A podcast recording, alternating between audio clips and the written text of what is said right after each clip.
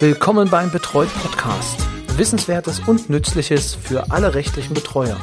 Von und mit Rechtsanwalt Roy Kreuzer. Hallo und herzlich willkommen zu einer neuen Folge des Betreut Podcasts, dem Podcast für rechtliche Betreuer. Schön, dass Sie auch diese Woche wieder einschalten. Wir beschäftigen uns heute mit dem Thema Unterbringung um genauer zu sein, mit der vorläufigen Unterbringung. Und äh, die Profis unter Ihnen werden jetzt natürlich wissen, na klar, das ist der Paragraph 333 FAM FG. Für alle anderen wäre, würde ich Ihnen jetzt an der Stelle nochmal vortragen. Also Paragraph 333 FAM FG sagt, die einstweilige Anordnung darf die Dauer von sechs Wochen nicht überschreiten. Das ist Absatz 1. Satz 1, das bedeutet, wenn eine Person untergebracht werden soll, dann erstmal für sechs Wochen. Reicht dieser Zeitraum nicht aus, so das Gesetz weiter, kann sie nach Anhörung eines Sachverständigen durch eine weitere einstweilige Anordnung verlängert werden. Die mehrfache Verlängerung ist unter den Voraussetzungen der Sätze 1 und 2 zulässig. Sie darf, und das ist ähm, jetzt heute relevant, die Gesamtdauer von drei Monaten nicht überschreiten.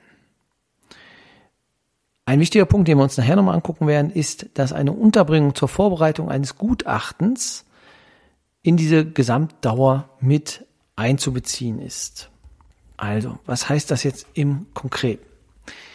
Wenn Sie eine Person haben, die Sie unterbringen müssen, also für die Sie einen Antrag stellen müssen, dann wird das Gericht eine Genehmigung dieser Unterbringung für maximal sechs Wochen aussprechen. Anderenfalls wäre das ein rechtswidriger Beschluss, der denn im Zweifel durch den Verfahrenspfleger aufgehoben wird, beziehungsweise durch das Landgericht. So die Theorie. So wäre es denn eigentlich notwendig. Meistens werden diese Beschlüsse auch auf sechs Monat, äh, sechs Wochen gemacht, weil man in dem Moment natürlich dann jederzeit eine Aufhebung des Beschlusses erreichen kann. Also der Betreuer ist auch dazu verpflichtet, das dann aufzuheben, wenn er Kenntnis davon hat, dass dieser Beschluss nicht mehr notwendig ist. Aber um halt das Verfahren so, ja, einfach wie möglich zu halten, sind es sechs Wochen und während der Zeit wird dann geschaut. Wie gesagt, das ist unter anderem dann die Aufgabe auch des Verfahrenspflegers, dann zu prüfen, ob das noch notwendig ist. Wenn diese sechs Wochen nicht reichen, gibt es die Möglichkeit der Verlängerung. Hierbei ist jetzt allerdings zu beachten, dass insgesamt es nur drei Monate werden dürfen. Wir reden gerade von einer einstweiligen Anordnung. Das heißt also vorläufig. Möchte, bedarf es einer längeren Unterbringung, dann müssen weitere Schritte eingeleitet werden, damit dann auch eine längere Unterbringung, also eine Jahresunterbringung oder so, erfolgen kann. Das ist jetzt allerdings immer zu beachten, weil es hier zu vielen Fehlern kommen kann. Meistens ist es so, dass dann geguckt wird, wenn die Person halt ein schweres Leiden hat, dann sind diese Wochen relativ schnell oder die sechs Wochen relativ schnell weg. Und dann gibt es noch eine Verlängerung. Und dann stellt sich meistens heraus, hm, wir werden auch mit diesen sechs Wochen nicht ausreichend fertig, die verlängerten sechs Wochen. Dann gibt es, dann haben wir zwölf Wochen, Manchmal kann es sein, dass dann natürlich noch ein paar Tage über sind, dass eine Verlängerung noch weitergehen kann, dass es insgesamt dann drei Monate sind. Eine weitere Verlängerung ist nicht möglich, es sei denn, es gibt einen Beschluss aufgrund eines Sachverständigengutachtens, dass er dann länger in der Einrichtung oder in, in der Klinik bleiben kann.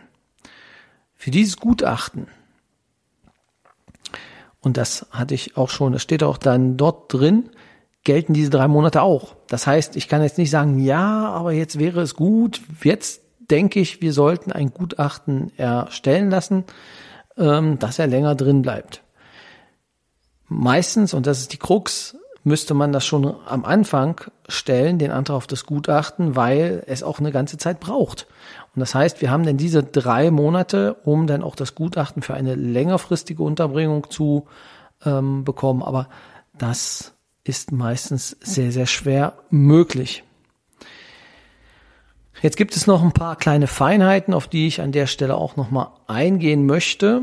Und zwar ist es natürlich auch möglich, dass derjenige auf die Station kommt mit einem Psych-KG-Beschluss. Das heißt, nach Landesrecht eine Unterbringung und ja, er nun in der Klinik ist, auch diese ganze für sechs Wochen bekommen hat und nun die Voraussetzungen für eine Unterbringung nach Landesrecht nicht mehr vorliegen, aber eine Unterbringung nach BGB. Jetzt könnte man ja denken, okay, das sind ja zwei verschiedene Sachen, dann kriegen wir, fangen wir nochmal von vorne an und haben nochmal drei Monate. Dem ist natürlich nicht so. Das Gesetz spricht hierbei von einer, von derselben Sache. Es muss also dieselbe Angelegenheit sein. Und da ist jetzt die Frage, an was man anknüpft. Und es wird nicht angeknüpft an die Art der Unterbringung. Das bedeutet, egal nach welchem Grundsatz er untergebracht ist, die Fristen zählen zusammen. Darüber hinaus gibt es aber noch die Möglichkeit, dass man natürlich sagen kann, okay, wir haben jetzt sechs Wochen und dann bleibt die Person eine Zeit lang freiwillig. Oder die Person, wie öfter auch schon mir äh, passiert, flüchtet über den Zaun der Klinik und ist kurze Zeit weg. Das heißt, das Entweichen der betroffenen Person, wie es äh, eine Entscheidung aus dem Jahr 2008 sagt.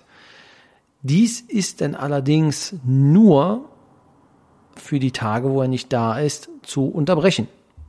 Das heißt, diese Tage zählen dann nicht mit. Aber insgesamt die Unterbringungsmaßnahme darf dann die drei Monate nicht überschreiten.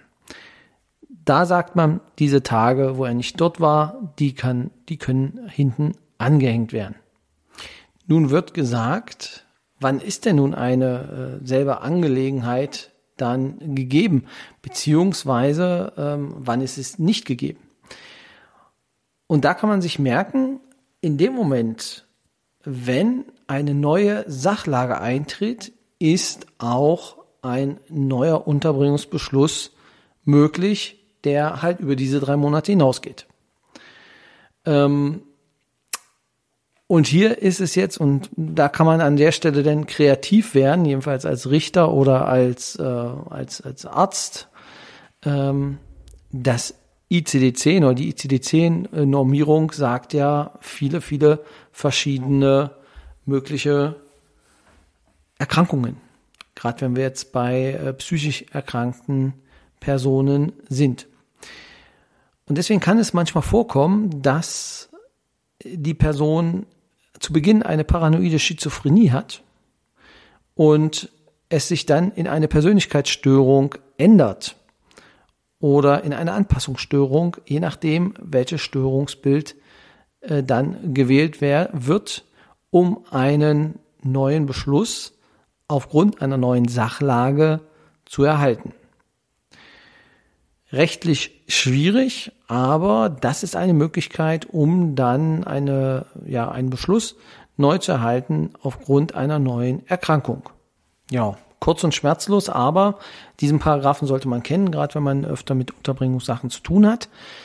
Dann ist es natürlich wichtig, ähm, ja, dass plötzlich keine Zeit mehr da ist, obwohl einfach noch ein Behandlungsbedarf äh, gegeben ist ähm, und das Gutachten noch nicht erstellt ist. Ich hatte diese ganze Geschichte einmal äh, kurz vor Weihnachten und dann ist immer nur die Frage, also aufgrund der fehlenden Begutachtung, ähm, da fehlt einfach das Gutachten, der Gutachter war in den Urlaub gefahren und ähm, die Person musste entlassen werden. Beziehungsweise hilft es dann nur, wenn natürlich eine Freiwilligkeit ähm, nahegelegt wird, dass man denn doch verbleibt in der Klinik. Aber ansonsten ist die Tür offen oder muss geöffnet werden. Ähm, obwohl man selber denn der Meinung wäre, dass eine, ein Verbleiben in der Klinik besser ist. Aber die rechtlichen äh, Grundlagen sind so, dass es dann nicht anders geht. Ja, wie gesagt, kurz und schmerzlos, äh, kleine Folge zu dem Thema. Wer nochmal die Norm nachlesen will, es sind äh, Paragraph 322 FAMFG, wenn es darum geht, was das Gutachten angeht, also die Zeit des Gutachtens, was mit berücksichtigt wird. 333 FAMFG, in dem sich dann die Regelungen finden, die wir gerade besprochen haben. Genau, und 328 kann man sich auch nochmal anschauen. Da geht es um die Unterbrechungen. Das war's auch schon. Ich wünsche eine schöne Restwoche und ja, vielleicht hören wir uns nächste Woche wieder. Doch genießen Sie nun erstmal das tolle Wetter, was uns für die nächste Woche, wir haben jetzt heute den 11.05., als die Folge rauskommt, äh, 2023. Genießen Sie die schöne Zeit und wir hören uns einfach nächste Woche wieder zu einer neuen Folge. Lassen Sie es gut gehen. Eine schöne Woche. Tschüss.